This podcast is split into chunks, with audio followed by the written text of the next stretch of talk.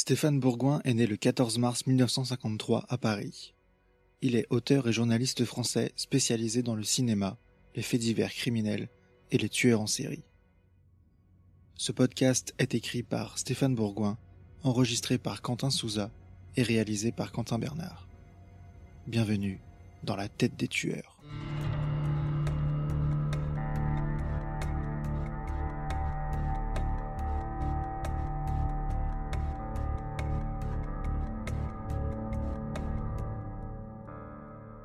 Attention, certains termes de cet épisode pourraient heurter la sensibilité des plus jeunes.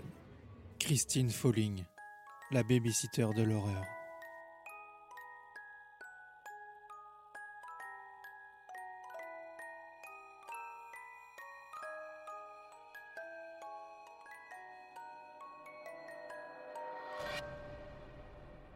Les enfants sont des proies de choix pour les meurtrières récidivistes. Nous en avons un bon exemple avec Christine Falling, responsable de six meurtres et condamnée pour trois d'entre eux, qui purge sa peine dans un pénitencier de Floride. Obèse, le menton carré, la chevelure rêche et un visage lourd qui encadre des yeux minuscules, avec une peau marquée par des cicatrices d'acné juvénile, elle est née le 12 mars 1963 à Perry, une petite ville rurale en Floride. Seconde d'une famille de neuf enfants qui survit grâce à une mère qui s'adonne à la prostitution et un père qui s'occupe à de menus travaux manuels. Dès le départ, l'enfant comprend que sa naissance est une calamité. Elle est l'objet d'abus sexuels et physiques de la part de ses deux parents. Malgré une existence marquée par la violence, Christine a l'impression que le monde s'écroule quand son père est victime d'un accident de travail qui le rend infirme. La famille qui vit déjà d'expédients finit par éclater. L'église locale intervient pour tenter de placer Christine, qui a quatre ans, et sa sœur Carole dans un foyer d'adoption. Un couple âgé très religieux accepte de prendre Carole, qui est son aînée de deux ans, mais refuse de s'occuper de Christine, connue pour être une enfant difficile. Mais ils ne peuvent adopter Carole que s'ils prennent Christine. Ils l'adoptent également, tout en la prévenant qu'elle a intérêt à bien se tenir sinon ils devront sévir. À cinq ans, Christine qui bégait est régulièrement battue, enfermée dans un placard. Ce placard est plongé dans le noir et elle est constamment insultée. Une nuit, pendant que ma mère adoptive était au boulot, j'ai vu que mon père abusait de ma sœur. Tout d'abord, j'ai cru qu'il la frappait à coups de ceinturon, mais je l'ai aperçu se glisser nu dans la chambre. Il était au-dessus d'elle. Je l'ai vu, en train de la violer. J'ai foncé dans la cuisine pour décrocher le téléphone et appeler les flics. Il s'en est rendu compte et m'a pourchassé avant de me faire perdre connaissance en me serrant le cou avec le fil du combiné. En 1969, les policiers, alertés par des voisins inquiets, se rendent souvent au domicile de la famille d'accueil. Mais rien n'est fait pour protéger les enfants. À 7 ans, Christine pourchasse les animaux du voisinage pour les tuer. Sa cible préférée, les chats qu'elle étrangle tous les dimanches soirs. Je me considère toujours comme le mouton noir de la famille. Et j'étais plutôt méchante en grandissant. Enfant, j'étais une vraie terreur. Je cassais tout ce qui pouvait me tomber sous la main. Je déchirais la Bible, je hurlais. Je commençais toujours les disputes, mais je ne savais pas me battre. Je cherchais querelle, tout simplement, parce que j'étais vraiment une sale gosse. Voilà. Et je pouvais le faire sans que personne ne me punisse. Elle a dix ans lorsque les premiers fantasmes de meurtre apparaissent.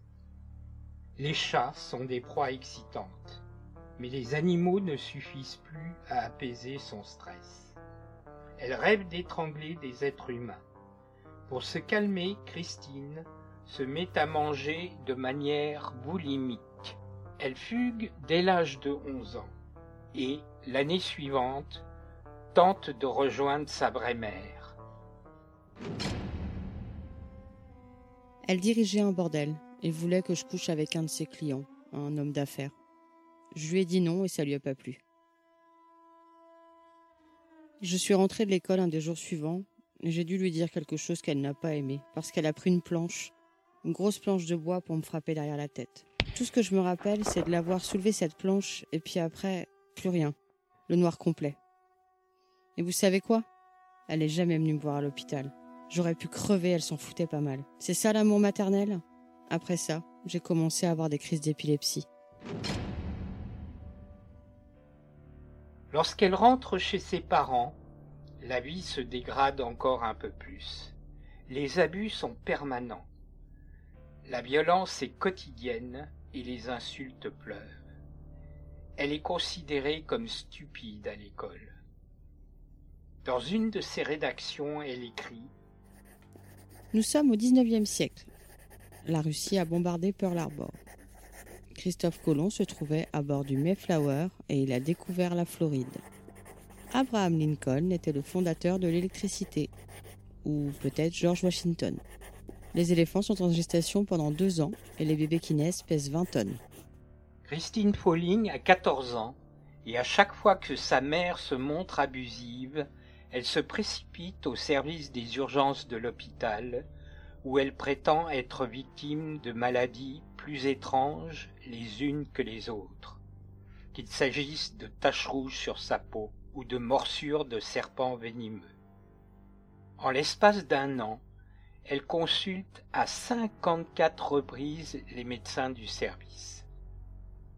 Finalement, Christine est emmenée par un proche parent à l'hôpital, non pas pour une maladie imaginaire, mais parce qu'elle a essayé de se suicider en se tranchant les veines du poignet avec un couteau à steak. Malgré ses problèmes de poids et d'acné, elle commence à coucher avec tous les hommes, généralement plus âgés qu'elle, qui croisent son chemin. En 1977, elle épouse un de ses amants car elle attend un enfant. Le mariage échoue au bout d'un mois à peine et elle perd l'enfant à la suite d'une fausse couche. Christine Folling se retrouve à nouveau toute seule. Elle décide de subvenir à ses besoins par le babysitting et elle ne manque pas de demandes car tout le monde sait qu'elle adore les enfants. J'avais toujours ces envies de meurtre. Je pensais souvent à mettre les mains autour du cou des enfants que je gardais. En février 1980, la petite Cassidy est venue dans ma chambre. Il devait être 7 ou 8 heures. Elle est montée dans le lit pour dormir à côté de moi. Elle est tombée en se cognant la tête et elle n'arrêtait pas de chialer. Il n'y avait rien à faire. Je l'ai prise dans mes bras pour la bercer, mais rien ne marchait. J'ai su alors qu'elle allait avoir des ennuis. Je lui ai serré le cou. J'ai pressé avec mes mains jusqu'à ce qu'elle ne bouge plus. Et je l'ai regardée pendant que je le faisais. Après, je me souviens plus de rien. Je sais pas si c'est parce que la gosse criait ou m'énervait. J'ignore ce qui m'a poussé à agir. C'est comme si j'étais arrivée à faire quelque chose que personne d'autre ne pouvait faire. L'enfant décède à l'hôpital de cause soi-disant naturelle. Les concitoyens de la petite ville de Brownstown vont même jusqu'à plaindre la jeune femme. Elle déménage jusqu'à la cité voisine de Lakeland où elle est installée depuis deux mois, lorsque près d'un an après la mort de Cassidy Johnson, elle garde Jeffrey Michael Davis, âgé de 4 ans. Ce jour-là, Christine ne se sent pas très bien, car elle vient de se disputer violemment avec un de ses petits copains occasionnels. Elle est très en colère et les fantasmes de meurtre se font plus pressants. La nuit tombée, elle pince le nez du petit Jeffrey et lui couvre la bouche. Il était heureux cette nuit. Il ne pleurait pas ou quoi que ce soit, mais je savais qu'il allait mourir.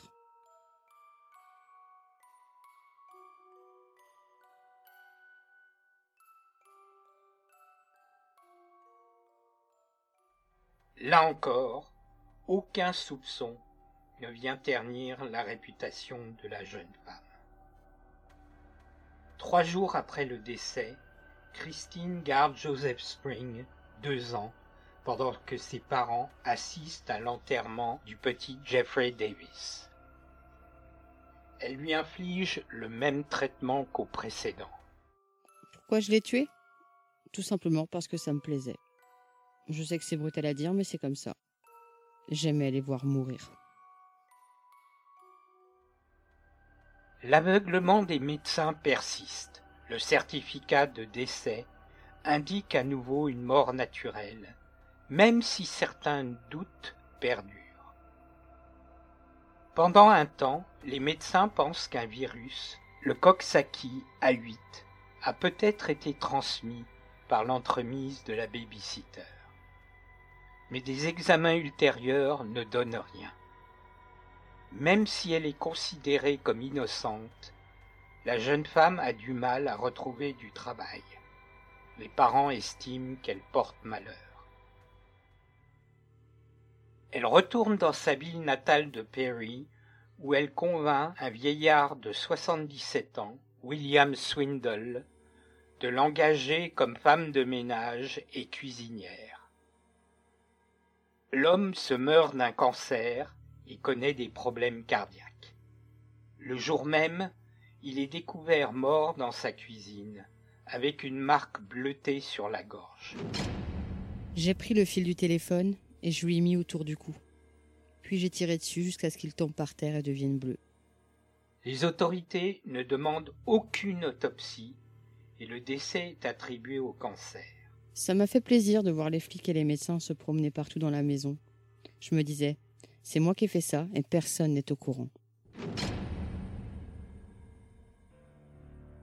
En 1982, Christine Falling se remet au babysitting lorsqu'une cousine lui demande de l'accompagner à l'hôpital pour faire vacciner sa fille de 8 mois, Jennifer Daniels.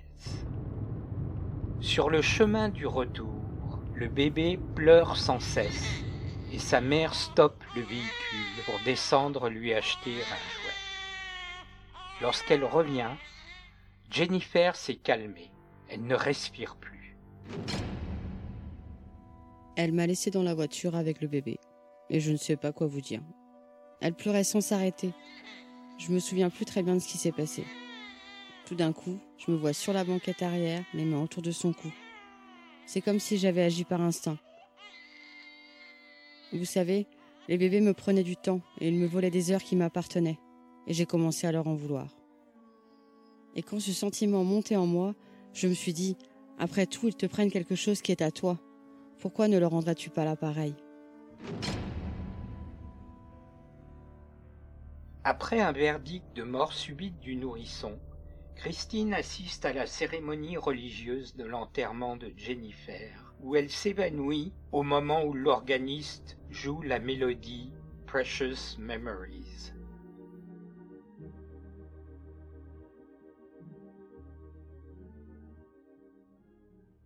À la suite de chaque décès, elle découpe tous les articles de journaux qui relatent les événements et les colle dans un album qu'elle aime feuilleter quand les fantasmes montent en elle.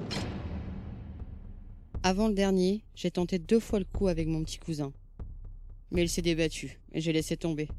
J'avais peur de me faire prendre. Entre-temps, la jeune femme est retournée à Blountstown, où elle s'installe avec son petit ami dans une caravane. Le 2 juillet 1982, elle reçoit la visite de Lisa Coleman, qui lui donne à garder son fils Travis, âgé de 10 semaines.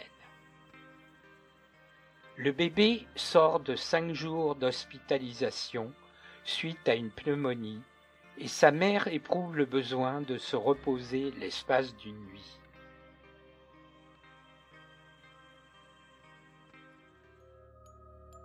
Le lendemain matin, l'enfant est découvert mort dans son berceau. Mais cette fois-ci, le médecin qui examine le corps, le docteur Joseph Sapala, fait son travail et reconnaît des symptômes liés à l'asphyxie.